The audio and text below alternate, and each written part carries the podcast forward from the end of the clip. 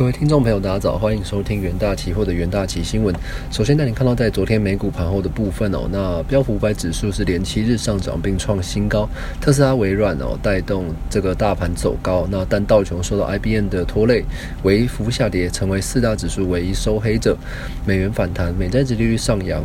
呃，这个原油还有黄金都下滑。那西德州原油。六日以来哦，首度收黑，比特币从历史高点滑落，恐慌指数降至这个去年二月以来的最低。那道琼工业指数是下跌六点，收在这个三万五千六百零三点。标普五百指数上涨十三点，收在四千五百四十九点。纳斯克指数是上涨九十四点，收在一万五千两百一十五点。费城半导体指数则是上涨三十七点，收在三千四百一十二点。而在看到第一则国际新闻的部分哦，根据这个南韩最新公布的这个出口数据显示，尽管工业链障碍和这个能源紧缩扰乱了中国的生产，但全球需求仍在持续的成长。南韩海关总署公布，本月前二十天的这个总出货量，较上年同期是成长百分之三十六点一。其中对中国的销售额成长百分之三十点九，表明南韩最大的这个这个贸易伙伴对零组件的这个需求依旧是旺盛。那数据显示哦，十月一日至十月二十日期间，南韩出口货物为三百四十二亿美元，而去年同期为两百五十一亿美元。与此同时哦，进口年增高达百分之四十八至三百六十七亿美元，因此贸易逆差为这个二十四点九亿美元。那南韩出口成长主要这个得力于晶片、石油产品，还有这个汽车的强劲需求。机体晶片出货年增百分之二十三点九，汽车出货年增百分之十点五。另外，由于油价居高不下，石油产品出口飙升百分之一百二十八点七。以出口国来看哦，对于这个中国成长百分之三十点九，对美国出口成长幅度更高达百分之三十七点一。那尽管如此哦，基于一些市市场的经济学家一直在下调对于中国今年经济成长的预期哦，那南韩出口往中国的这个前景仍蒙上阴影。那南韩央行预计持续关注这个数字哦，以作为这个十一月是否升息的这这个重要参考。在新冠肺炎期间哦，全球科技需求增加，南韩央行预计出口将成为这个推动今年经济成长百分之四的主要动力。那由于贸易表现强劲哦，央行将重心移转到管理金融风险之上，那并于八月份启动升息的周期。而第二则国际新闻的部分，英国二十呃英国政府宣布已和这个纽西兰在自由贸易协定达成共识，是英国继六月和这个澳洲在 FTA 谈判达成共识以来，在与另一个位于这个英国脱欧前签下 FTA 的国家取得成果。而由于这个纽西兰是太平洋伙伴全面进呃全面进步协定的成员国，这对这个英国 CPTPP 谈判应应有这个注意。那英国首相强生和纽西兰总理阿尔登在二十日的这个线上会议当中，就两国间的 FTA 达成共识。强生在声明中形容这是深化印度太平洋关系的伟大协定。众多商品的关税将会被废除，对英国的服饰、汽车、工具机等的这个出口而言是一大利多。那双方也将在这个数位贸易及这个就业人口移动方面强化合作。根据英国政府统计，英纽的两国的贸易金额在二零二零年约达到百分之二，呃，达到这个二十三亿英镑，只占英国贸易额的百分之零点二。但由于英国是五眼联盟成员之一，预期这个和这个 CPTPP。TPP 的成员国纽西兰取得共识，可获得许多好处，因此脱欧之后优先选择和纽西兰等国展开 FTA 的谈判。迄今，在英国优先展开 FTA 的谈判的美国、日本、澳洲、纽西兰四个国家当中，有三个国家 FTA 已经成已经生效或达成共识，只剩下美国还没有获得共识。美国是英国的这个最大的贸易伙伴，不过两国间的 FTA 谈判进展并不顺利。强生曾经设，呃，设下目标，在这个英国脱之后，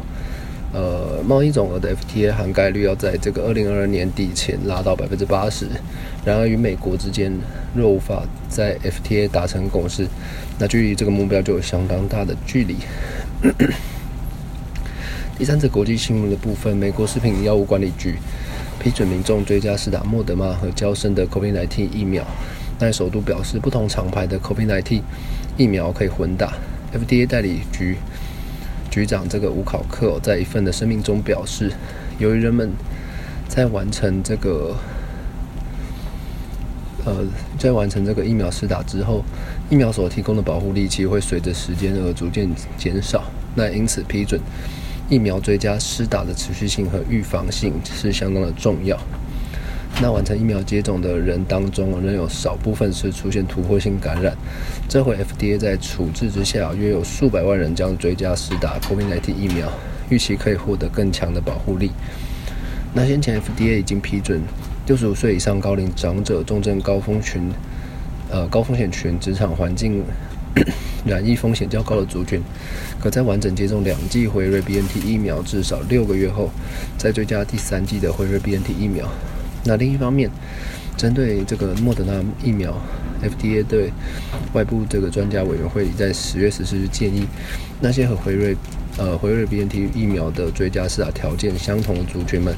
应追应应打这个追加剂哦。那该委委员会同时也表示意见，支持那些完成交生疫苗第一剂的施打的人们，在两个月后再追加呃追加施打这个交生疫苗。那 FDA 上星期表示哦，在参考以色呃以色列辉瑞 BNT 疫苗追加施打的相关数据之后，考虑将辉瑞 BNT 的疫苗追加施打的年龄层降低到四十岁。不过 FDA 在这个声明当中，并没有提到年龄调降的问题。那接下来 FDA 会在评估我预计在数周后公布的最新消息。那接下来进入台股三分钟听股期的单元。那第一个关注标的，关注到金豪科的部分。金豪科前三季营收为一百七十九亿元，那年成长率为百分之六十五点四。大摩表示哦，因 PC 与消费型 NCU 这个需求走软，那 NB 的库存提高，加上中呃中期降低，明年的这个物联网开支，造成机体面临下行循环。那金豪科表示哦，先前客户因供应链呃断裂而使得这个拉货稍微和缓，那但客户均表示，后续五 G 有物联网等这个应用。需求持续，记忆体市场出现杂音。金小科周四起价中长是上涨百分之六点六，呃一点六七，于低档区间整理。那第二个关注标的，关注到中珠的部分。中珠前三季营收为五百二十七点六九亿元，那年成长率为百分之二十一点零三。美系外资表示哦，因为看好中珠 KY 中级股东权益和每股账面价呃净值的这个成长，因此调高其近两年的获利预估值。甚至将目标价调高百分之十五点四，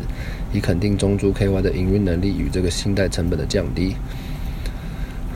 那中珠旗下的公司刚完成三年期新台币三三点三亿元的这个连带案，扩充营运资金哦，投资人可持续关注后续的动态。中珠周四起价是上中场是上涨百分之二点三，与低档反弹回温。那第三个关注标的，关注到日月光的部分。日月光第三季营收为一千五百零六点六五亿元，年成长率为百分之二十二。而先前高盛表示，因中国智慧机出货放缓，明年智慧机与 PC 成长性不高，外加上中国限电的政策有清洗封测呃封测产业营收。那台积电法说会又由于这个晶表示晶片短缺将持续至二零二二年哦，因此市场担忧近期晶片需求下滑可能会削弱日月光的定价权，使得日月光起价这个备受压抑。周四起价是跳空开低走低，中场是下跌百分之一点八四，与低档区间弱势整理。那投资人呢都可以相关呃留意相关的股期标的。以上呢就是今天的重点新闻整理，谢谢各位的收听，我们下周元大期新闻再见。